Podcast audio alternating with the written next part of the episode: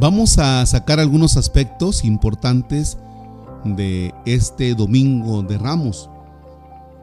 Si me permiten, primero vamos a este texto de San Mateo que hicimos al inicio de nuestra celebración.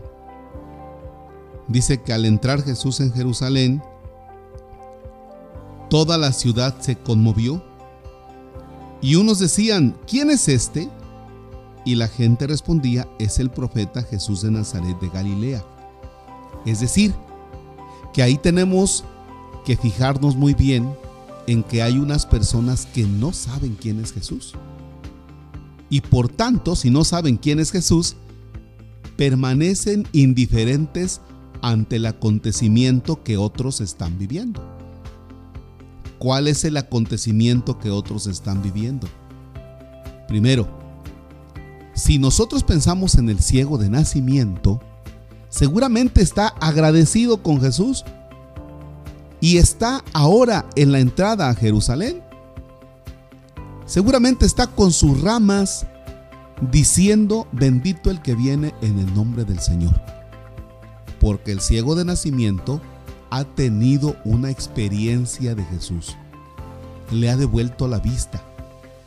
El ciego de nacimiento seguro que estaba allí, alabando a Jesús, recibiendo a Jesús, bendiciendo a Jesús con alguna rama, vitoreando, es decir, gozándose de la entrada de Jesús, reconociéndolo como un rey. Nada más que este rey, a diferencia de los reyes del imperio romano, que seguramente entraban en caballos muy grandes, este rey es un rey de paz que entra en un burrito. Seguramente estaba ahí Saqueo, aquel que Jesús le había dicho, Saqueo, baja pronto de ese árbol que hoy tengo que hospedarme en tu casa. Ese Saqueo que estaba por allá arrumbado, ese Saqueo que se sentía aislado, ese Saqueo que propiamente pensaba que no valía nada y que Jesús había puesto su mirada en él. Seguro que estaba ahí Saqueo con sus ramas también reconociendo a Jesús como rey. Ese rey que entra en un burrito, a diferencia de aquellos grandes personajes del imperio romano, exactamente, como lo dije hace un rato, que entraban en caballos grandes, imponentes. Seguramente estaba Marta y María. Seguramente estaba Lázaro, al que había resucitado, al que había vuelto a la vida. Seguramente estaban también los leprosos, seguramente estaban los que habían sido testigos de la multiplicación de los panes. Seguramente habían tantas personas que sí conocían a Jesús y que lo estaban recibiendo como un rey de paz que viene montado en un burrito y no en un caballo imponente, como los que dije hace un rato. Es Jesús, el Nazareno, el profeta. Aquellas personas que han tenido la experiencia de Jesús, aquellas personas que han estado muy cerca de Jesús y se dan cuenta de quién es Jesús, son quienes lo alaban y lo reciben como rey. Las personas que ahora preguntan quién es Jesús es porque no han tenido la experiencia de Jesús. No tienen esa cercanía con Jesús como la tiene el leproso, como la tiene el ciego de nacimiento, como la tiene Saqueo, como la tiene Lázaro, como la tiene Marta, como la tiene María, como la tienen otras tantas personas. Y entonces aquí ya podemos hacer dos grupos.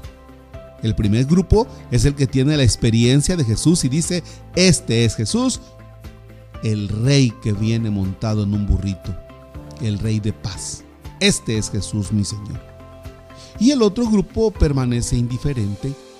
Ese grupo está bien que va entrando Jesús, pero a mí no me dice nada, yo no sé ni quién sea.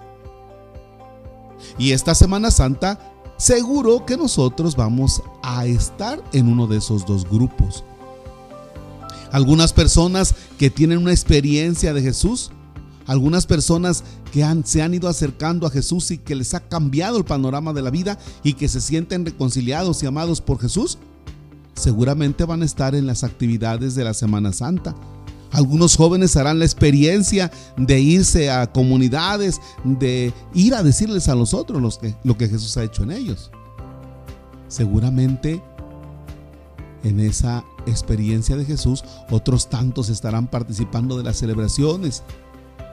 Pero el siguiente grupo, el grupo de aquellos como los que en la entrada a Jerusalén dicen, ¿quién es ese? ¿De qué se trata? Oye, cuéntame.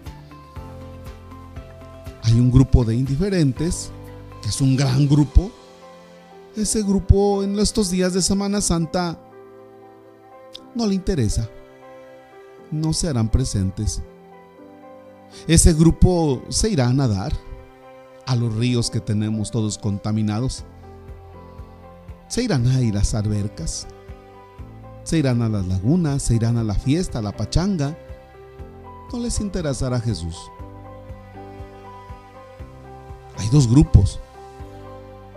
Algunos comprarán sus caguamas, su carne asada y en pleno Viernes Santo se irán a pachanguear porque no saben quién es Jesús.